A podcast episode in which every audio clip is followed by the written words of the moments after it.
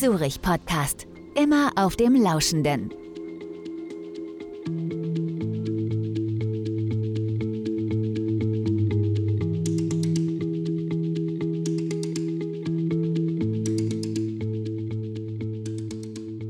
Herzlich willkommen, liebe Freunde des gepflegten Podcasts der Zürich Gruppe Deutschland.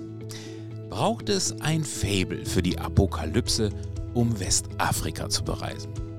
Das jedenfalls fragte sich Autor Thomas Behring, der seine Erfahrungen aus dem abenteuerlichen 7000 Kilometer Trip von Cadiz in Spanien bis nach Guinea in Westafrika im Reisebestseller mit dem Busch-Taxi durch Westafrika festhielt. Noch länger war die Tour von Markus Troche, im eigentlichen Leben Schadenchef der Zürich-Gruppe Deutschland. Im Rahmen eines Sabbatical legte er 8.500 Kilometer zurück und zwar in einem Team von rund 20 Freiwilligen, die mit sechs Fahrzeugen von Köln bis nach Westafrika fuhren. Das geografische Ziel Accra in Ghana, doch das eigentliche Ziel lautete, Menschen in Afrika, die bei einem Unfall eine Hand oder einen Arm verloren haben, mit einer individuell angepassten Prothese wieder ein Stück Lebensqualität zurückzubringen. Ein Wahnsinnsunterfangen, das zwar lange geplant war, dessen Pläne aber dann, so zeigt es sich, täglich durchkreuzt wurden. Doch der Einsatz für den guten Zweck, der Einsatz für die Menschen wurde fürstlich belohnt, mit Dankbarkeit und der Erfahrung, dass sich Mut, Zielstrebigkeit und eine gehörige Portion Verrücktheit letztlich auszahlen. Das Interview. Herzlich willkommen, Markus Troche im Zürich Podcast. Hallo Markus. Ja, hallo Bernd. Grüß dich, ich freue mich sehr, dass du heute im Zürich Podcast bist und zwar mit einer ganz besonders interessanten Geschichte. Äh, und nicht nur Geschichte, sondern da ist Herzblut dahinter, das merkt man gleich. Und ich glaube, unsere Zuhörer und Zuhörerinnen, die werden das auch spüren, wenn du ins Erzählen kommst, denn du hast ein wirkliches Abenteuer hinter dir. Und das Abenteuer hat nicht nur Selbstzweck, sondern erfüllt tatsächlich einen guten Zweck. Und darüber wollen wir gleich ein bisschen was erfahren. Du bist über 8000 Kilometer gefahren bis nach Ghana in Afrika, entlang der Westküste Afrikas und hast damit, ja, keinen Urlaub gemacht, sondern ein ganz konkretes Ziel verfolgt. Erzähl doch mal, Markus, was ist dieses Ziel? Ja, ähm, was war das Ziel? Was ist das Ziel? Wir möchten ähm, Menschen helfen, wieder am Leben normaler teilzunehmen, indem wir Prothesen äh, anpassen. Es gibt viele Menschen in der Welt, die sich Prothesen nicht leisten können. Wir in Deutschland haben ein sehr ausgeprägtes Sozialsystem und daher zahlt das die Krankenkasse und äh, das gibt es aber in vielen Teilen der Welt nicht. Und daher haben wir uns vorgenommen, ähm, Prothesen anzupassen, zu helfen, sie anzupassen, sie selber anzupassen, Materialien zu Menschen zu bringen, die das vor Ort in den Ländern selber tun, also Hilfe zur Selbsthilfe und ähm, der kleine besondere Kick war dabei, wir wollten Mobilität erhöhen, dass Menschen nicht zum Arzt, zum Menschen kommen mussten, die Prothesen anpasst, sondern dass wir mobiler werden. Ähm, und das ist genau der Punkt gewesen, der die Sache spannend gemacht hat, nämlich wir haben die Autos darunter gefahren und wir haben sie unten gelassen. Das klingt ja jetzt erstmal sehr kommod und sehr technisch. Wir haben einen Plan, wir haben den verfolgt. Aber wenn man mal dann ein bisschen tiefer guckt, dann denkt man sich, Du liebe Güte, was haben die da aufgestellt? Du warst nicht alleine. Ihr seid mit sechs Fahrzeugen runtergefahren, quasi durch Deutschland, durch Frankreich, Spanien, dann rübergesetzt nach Marokko und dann durch halb Afrika, möchte ich mal sagen, um tatsächlich am Ziel anzukommen mit sechs Fahrzeugen und habe diese über 8000 Kilometer zurückgelegt. Und du selber bist ja auch, du hast gesagt, es geht da um Prothesen, da erzählst du sicherlich gleich mehr. Du bist ja kein Arzt, du bist Head of Claims, also beschäftigst dich mit dem Thema Schaden bei der Zürich Versicherung in Deutschland. Wie kommt man auf eine so verrückte, interessante Idee? Wie bist du überhaupt an diese Organisation, die dahinter steht, gekommen? Und natürlich wollen wir die auch ein bisschen kennenlernen, das ist auch klar. Ja, ähm, wer in Schaden arbeitet oder in Claims arbeitet, ähm, da sage ich immer, der muss äh, helfen im Blut haben. Das ist auch unser Slogan. Und ähm, das merke ich bei vielen, vielen Kolleginnen und Kollegen, aber bei mir selber auch. Und ich äh, mache sehr viel in sozialen Themen. Ich bin im Tennisverein Vorstand, helfe an allen Ecken und ähm, genauso kam auch der Kontakt, nämlich über den Tennisverein. Also gar nichts mit äh, Prothesen oder mit Arzt oder was auch immer. Ein sehr guter Freund von mir, hat äh, auf unserer Abschlussfahrt im Tennis erzählt, oh, Mensch, ich war schon zweimal in Indien und zweimal in Accra und hat das erzählt, dass wir Prothesen anpassen und ey, die, das sind super Leute da unten, die machen ganz, ganz viel und die können das, aber die haben weder Material noch Geld, noch haben sie Autos, mobil zu sein, zu den Patienten zu fahren, um Prothesen anzupassen. Und wie das so ist, ne, dann erzählt man und überlegt man und irgendwann kam die Idee geboren, Mensch, weißt du was, eigentlich müssen wir den Autos besorgen. Ähm, und so ist die Idee entstanden, weil sie war im Kopf von Chris vorher schon. Aber wie das so ist, ne, dann ist man auf dem Berg und dann irgendwann, ganz ehrlich, das ist doch eine geile Geschichte, wir fahren da runter. Und äh, viele haben gesagt, ja Mensch, da kann man doch viel besser verschiffen darunter. Die Autos doch viel einfacher, ist doch nicht ganz so anstrengend. Stimmt, ähm, in der Zeit kam aber doch die Idee dazu, Mensch, eigentlich, es gibt in Mauretanien, es gibt in Liberia, es gibt in Guinea auch Organisationen, die Gleiches tun. Wollen wir nicht einfach die Fahrt nutzen, diese Organisation auch zu unterstützen. Unter dem Motto, der Weg ist das Ziel, also genau. unterwegs genau. auch schon wirksam zu werden. Genau, das war dann äh, die Idee und so haben wir ganz viel Kontakt zu ähm, Botschaften, deutschen Botschaften in den Ländern aufgenommen und haben Kontakte zu Hilfsorganisationen bekommen. Und äh, leider muss man sagen, haben wir nur ein Camp dazwischen neben äh, Accra machen können, äh, weil es, äh, ja, die Fahrt war sehr spannend und hat auch einige Widrigkeiten gehabt, deshalb mussten wir ein bisschen umplanen. Aber letztendlich ähm, haben wir dem einen oder anderen da doch sehr helfen können, indem wir wirklich, ja, in Summe jetzt, glaube ich, fast 40 Prothesen angepasst haben. Äh, ja, da bin ich sehr stolz drauf. Bleiben wir noch ein bisschen ja. bei der Fahrt, weil das ist ja wirklich, ich glaube mal, so, das ist dieser Abenteuerbestandteil, ja. dass man sagt, wir setzen uns in Fahrzeuge und fahren diese doch sehr lange Tour durch fremde Länder, die durchaus, das wirst du sicherlich besser erzählen können als ich, durchaus einen anderen Charakter haben, wo man sich vielleicht auch nicht überall so kommod fühlt. Ähm, das ist ja doch auch eine Herausforderung, wo man erstmal sagt, da muss ich vielleicht auch mal so eine innere Hürde überwinden? Definitiv. Ähm, ich hätte, ja, als ich das entschieden habe, ich mache das, das macht man so in der Freude und irgendwann, oh, wie wird Was das sagt eigentlich? die Familie dann dazu? Ich habe meine Frau fairerweise vorher gefragt. Ähm, ich würde das gerne machen. Äh, ist das in Ordnung? Also wir müssen eine gemeinsame Entscheidung gewesen. Meine Frau hat gesagt, du kannst das gerne machen, aber ich mache das nicht mit. Stimmt nicht ganz. Sie war sehr beteiligt hinterher, weil ich habe regelmäßig einen, Post, äh, einen Podcast geschrieben, also nicht geschrieben, äh, nicht mündlich, sondern geschrieben, äh, im Portal geschrieben. Also sie war live dabei, permanent. Ähm, aber ein anderes Thema, ähm, ja, ähm, ich hatte ein mulmiges Gefühl teilweise, aber ich muss sagen, ich habe mich nie irgendwie bedroht gefühlt. Ich habe ganz, ganz viele herzliche Menschen kennengelernt, hilfsbereite Menschen kennengelernt. Wir hatten einige Pannen, insofern standen wir teilweise an der Seite mit offener Motorhaube. Es hat fünf Minuten Maximum gedauert, dass Menschen da waren, die geholfen haben. Das klassische, ich kenne einen Freund, der hat einen Freund, der kann dir helfen. Aber es war wirklich auch so. Ich habe mich nie bedroht gefühlt. Einzige Ausnahme war an den Grenzen das war schon mulmig teilweise an der Grenze Marokko, Mauretanien. Das hat neuneinhalb Stunden gedauert. Da habe ich mich nicht zwingend willkommen gefühlt, mhm. weil ich glaube nicht, weil die Menschen unfreundlich waren, sondern weil der Prozess eher auf, was willst du hier eigentlich, äh, ausgerichtet war. Aber ansonsten. Ähm, Wie gut konnte man sich denn da vorbereiten? Also, man muss ja diese Reise planen, man braucht wahrscheinlich dann Visa etc. pp. Wie lange hat das gedauert für eure 20 Leute? Ähm, angefangen haben wir im Dezember letzten Jahres. Mhm. Also wir mussten Visa äh, vorher in den Pässen. gereist seid ihr jetzt im Oktober, Im Oktober, um den genau. Ja, Zeithorizont genau. mal festzuziehen. Genau. Also ein Dreivierteljahr Vorbereitungszeit, ähm, A, Autos beschaffen, B, Visa, C, Impfungen. Also ich ähm, habe fast 1000 Euro Impfungen in mir äh, drin, weil Gelbfieber, toll, was auch immer alles erforderlich ist. Mhm. Ähm, das musste organisiert werden. Welche Impfung brauchen wir? Wann holen wir die? Und äh, ich kann sagen, dass wir sehr viel geplant haben. Ne? Auch geplant haben, halten wir an, wenn wir Unfälle sehen. Das sind ja so Fragen, ist das jetzt eine, das eine Falle vielleicht? Man hört ja so viel. Also wir haben wirklich ganz, Ja, da, ganz viele Da kommt dann der, der Versicherungsexperte ja, durch. Genau. Das heißt, wir haben ganz viele Szenarien durchgebastelt und haben uns zum Beispiel entschieden, dass wir drei Leute haben, die entscheiden, auf was wir machen. Ne? Und ähm, das hat auch funktioniert. Wir hatten einmal eine Situation, wo wir gesagt haben, "Boah, wollen wir anhalten? Die drei haben sich kurz mit dem Funk ausgetauscht, also haben mit dem Funk verbunden und haben gesagt, von wegen, ja, wir halten an. Und dann war das auch entschieden für die Gruppe, wir halten an und wir helfen. Ähm, aber nicht ein einziger Tag war so wie geplant. Nicht ein einziger. Wir haben Da kommen wahrscheinlich die Erfahrungen mit agilen Arbeitsmethoden zum Tragen, oder?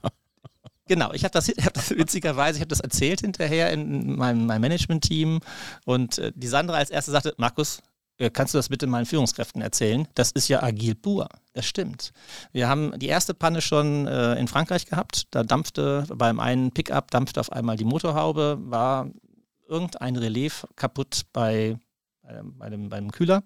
Ähm, ja, hat natürlich dazu geführt, dass wir langsamer fahren mussten. Dann haben wir dann ersten Nacht unterm Auto gelegen, also nicht ich, aber die es konnten, unterm Auto gelegen und repariert. Und es ging die ganze Zeit durch. Dann war der eine Transit kaputt, da war der nächste Transit kaputt, da mussten wir da einen Teil nachbauen, da einen Teil nachkaufen. Ähm, wir haben jeden Abend eigentlich ein Retro gemacht, um das mal in den agilen Begrifflichkeiten zu machen. Wir haben jeden Morgen ein Daily gemacht. Was schaffen wir heute? Wer kümmert sich um Reparatur? Wer kümmert sich um Essen? Wer kümmert sich um Hotel? Wer kümmert sich um Zeltplatz? Wer kümmert sich um was? Weil wir häufig dann auch nicht mehr in dem Zeitplan waren, den wir uns vorgenommen haben. Mal einen Tag zu spät, meistens zu spät, nicht zu früh. Aber einen Tag zu spät, zwei Tage zu spät, holen wir das wieder auf, ähm, können wir mal eine Etappe überspringen, damit wir so ein bisschen im Zeitplan bleiben. Wie viel Zeitdruck hattet ihr hinten? Hattet ihr die Flugtickets schon gekauft? Ja. Also das heißt, da war ein harter Anschlag. Ja, ähm, wir haben ein Ticket gekauft, wo man einen Tag nach hinten verlegen konnte, ohne was zu zahlen.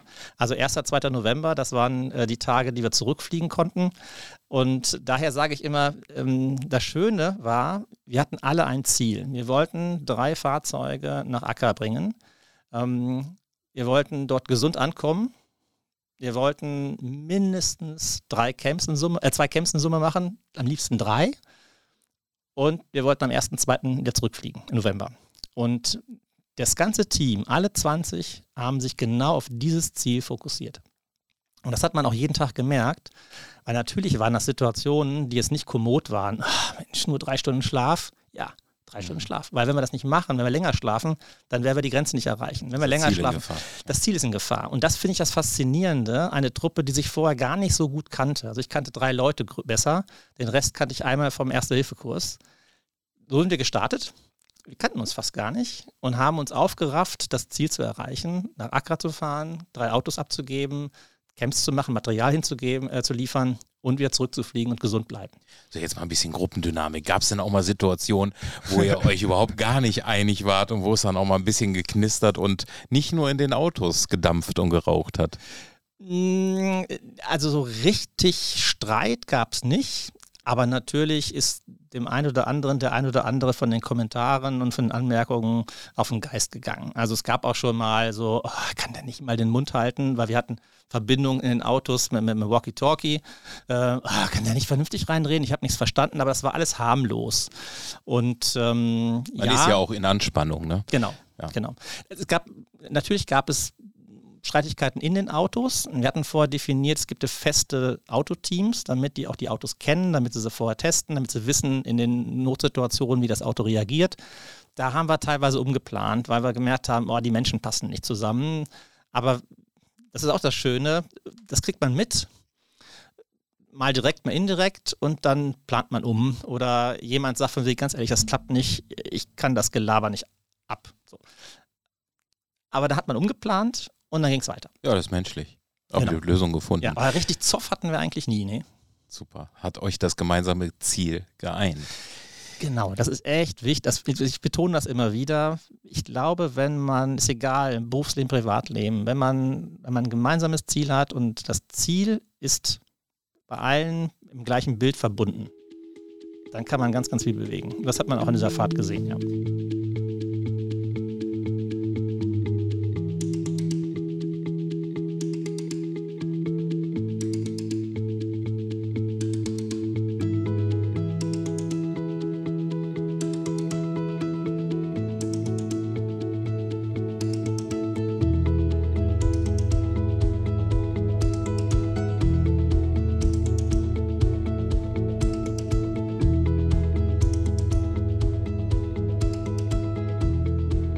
Ja, jetzt haben wir tatsächlich, und wir könnten, glaube ich, noch viel länger über die Fahrt selber sprechen. Ja.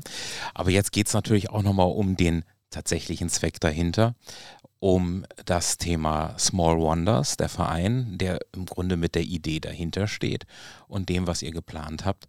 Und jetzt frage ich mal, du hattest ja eben schon gesagt, es geht um, tja, Prothesen, die dort angepasst werden mussten. Jetzt stelle ich mir vor, ihr seid mit den Ford Transits da gefahren, vollgepackt mit irgendwelchen Prothesen. Erstens, wo kriegt man die her? Zweitens, die müssen ja alle unterschiedlich sein. Also was sind das für Prothesen? Ähm, erzähl mal, wie, wie, ist, wie seid ihr da vorgegangen?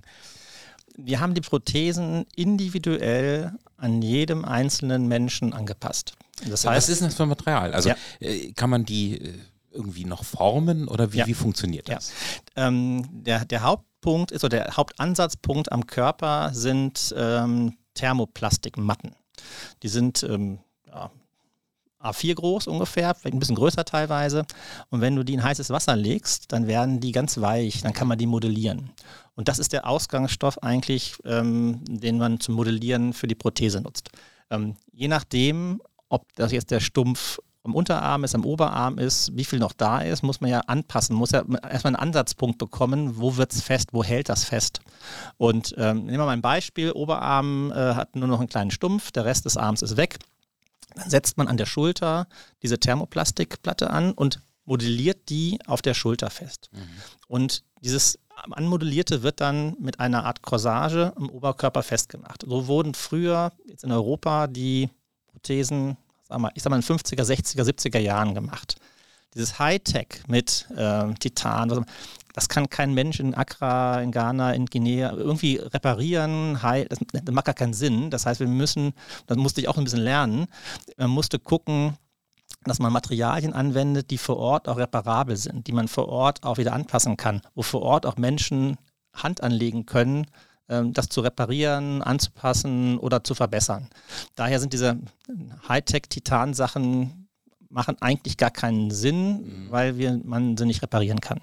Und ähm, letztendlich setzt man dann auf diesem modellierten Teil, ähm, je nachdem, wo man halt ist, kommen, ähm, werden ähm, Plastikgewinde, also Gewinde, äh, Plastikteile rangeschraubt, wo ein Gewinde drin ist und an das Gewinde werden die folgenden Teile der, des Arms angeschraubt. Sei es ein Gelenk, ähm, sei es mit einem aus 3D-Druckern entstandenen Unterarm oder halt in verschiedenen Größen in 3D-Druckern vorentstandene ähm, ja, kosmetische ähm, Arme. Das ist eher für, ich bin wieder vollständig. Ich habe wieder einen Arm. Ne? Wenn ich, ich habe zwei Hände, ich habe. Äh, also ihr habt euch dort an, an Menschen gewandt, die durch beispielsweise Unfälle ja. ähm, ein, ein Körperteil, einen Arm verloren haben und damit natürlich in ihrer Lebensqualität extrem beeinträchtigt waren, auch nicht mehr arbeiten konnten. Genau. Und äh, das war die Zielgruppe des Ganzen, äh, auch wo der Verein Small Wonders hinterher ist. Und ihr habt euch dann im Grunde dieser Aufgabe hingegeben. Ich muss aber auch sagen, Jetzt hast du keine Erfahrung, hast kein Sanitätshaus, wo man vielleicht täglich mit solchen Themen umgeht. Du bist kein Arzt. Ich denke mal, für den Großteil der 20 anderen oder 19 anderen gilt das doch ähnlich, oder?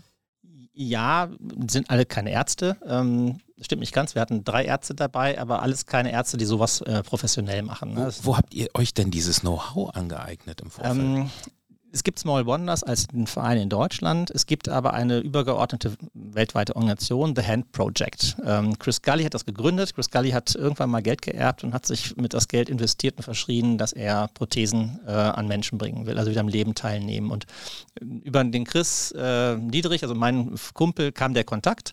Und ähm, letztendlich ist das ein Verfahren, was weltweit angewendet wird, also dieses mit den Thermoplatten und ähm, den, den, ähm, den Möglichkeiten, die Prothese anzupassen. Man braucht aber auch gar kein detailliertes medizinisches Wissen, weil also es ist eher ähm, so ein handwerkliches. Ein handwerkliches. Also wenn man Fotos bei mir sieht, teilweise, ich bin am Schrauben, ich bin am Feilen, Aber ich bin auch am sehr Ab nah an Menschen. Ja, das, das ist, ist, doch für jemanden, der nicht Mediziner ist, äh, an Menschen zu arbeiten, da muss man doch auch sicherlich so eine gewisse Hürde überwinden. Beide Seiten, glaube ich.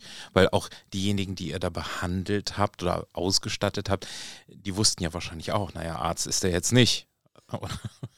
da muss man ja auch gegenseitiges Vertrauen haben. Das stimmt. Also erstmal ist die Situation so, man kommt als Weißer in, eine, äh, in, eine, in ein Land, eine Stadt, wo eigentlich nur noch dunkelhäutige Menschen leben. Insofern ist man schon irgendwie oh, was mhm. Besonderes in dem Sinne, oh, aber, aber die sind extra ein paar tausend Kilometer gefahren, um uns zu helfen. Das ist schon mal Vorschusslorbeeren, mhm. muss man sagen.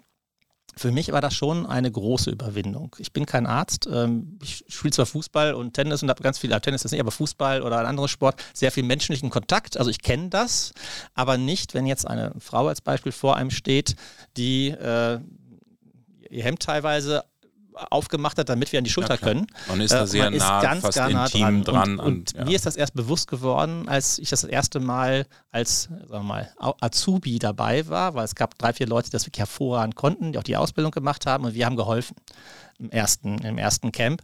Und auf einmal war ich ganz nah an der Frau und dachte, was mache ich hier eigentlich gerade? Ne? Und sie guckte auch ein bisschen kritisch, aber das war eher kritisch, hm, wie sieht es hinterher aus? Und wenn du hinterher nach der Behandlung ähm, in die Augen geguckt hast oder mitbekommen hast, wie die erste Frau, die wir behandelt haben, die hat hinter ihren Mann angerufen, der wusste gar nicht, dass die hier da war.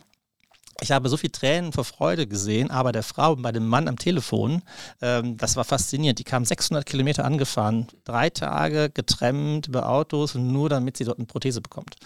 Wie haben die Menschen denn davon erfahren? Dass äh, Markus in Town ist.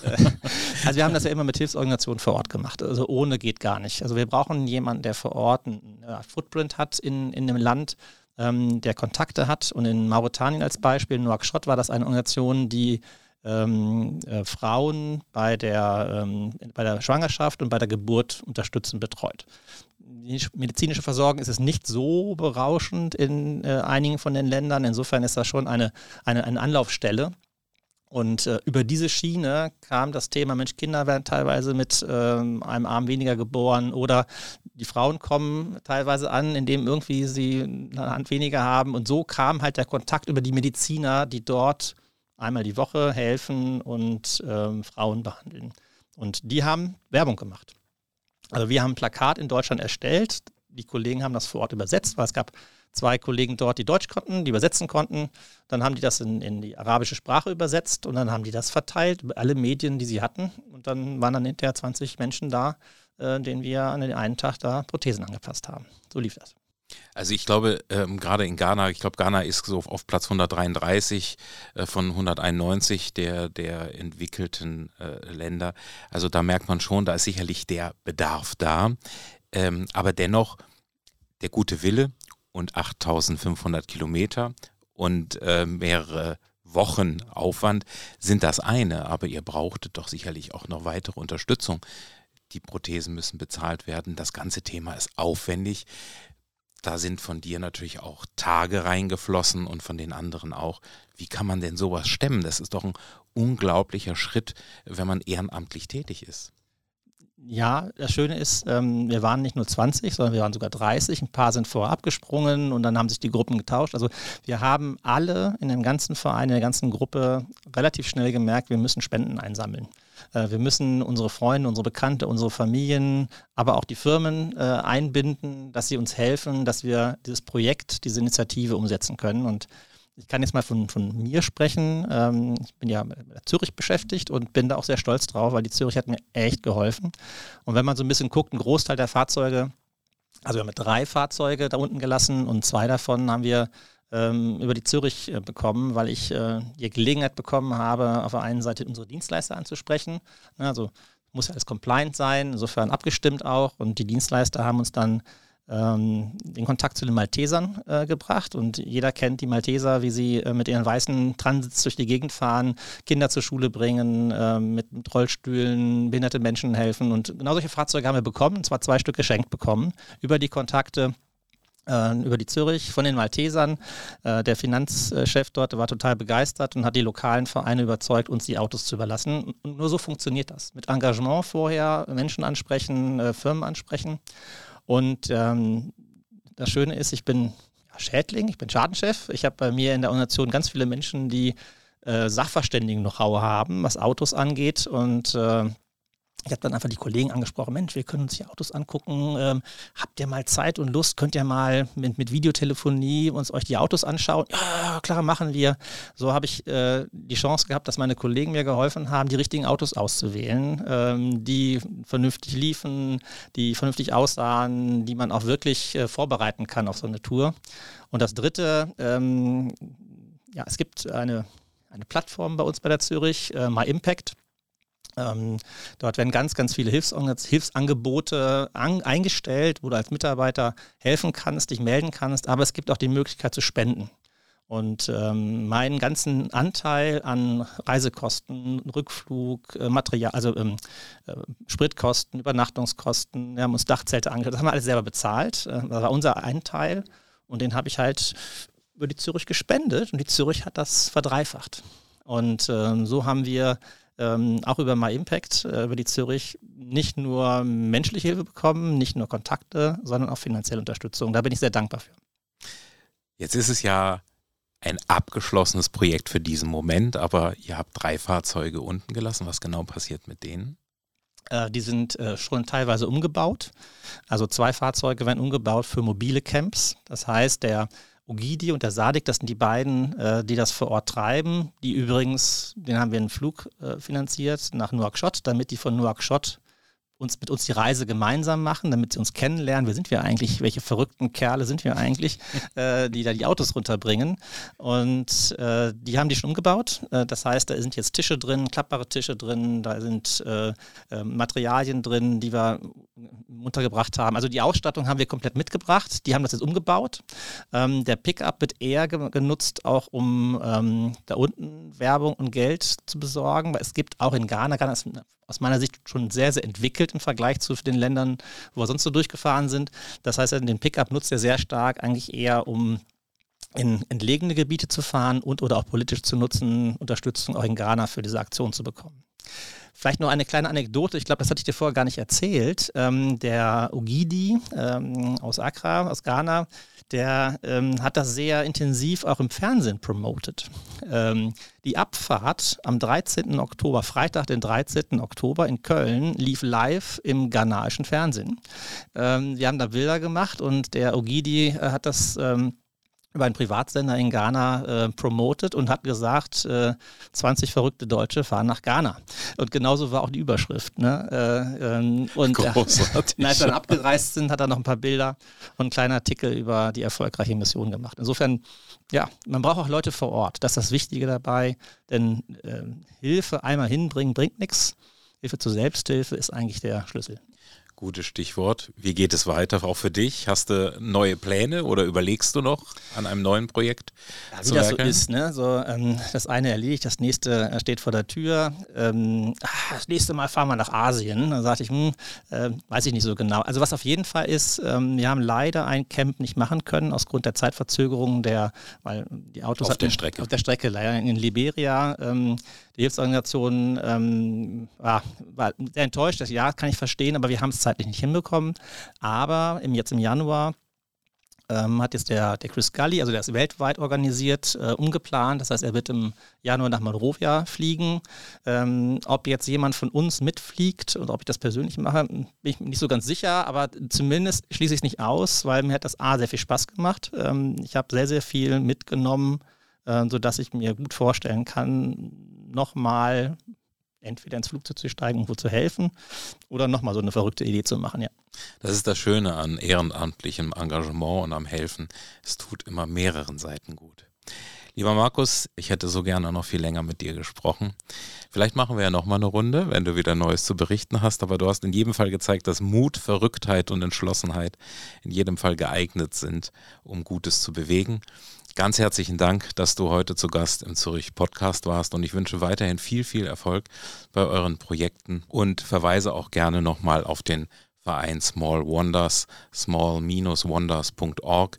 Wer da interessiert ist, der kann sich gerne auf diese Webseite bewegen und dann kriegt man weitere Informationen. Herzlichen Dank, Markus, und bis bald. Ja, ich habe zu danken. Lieben Dank, Bernd. Ciao.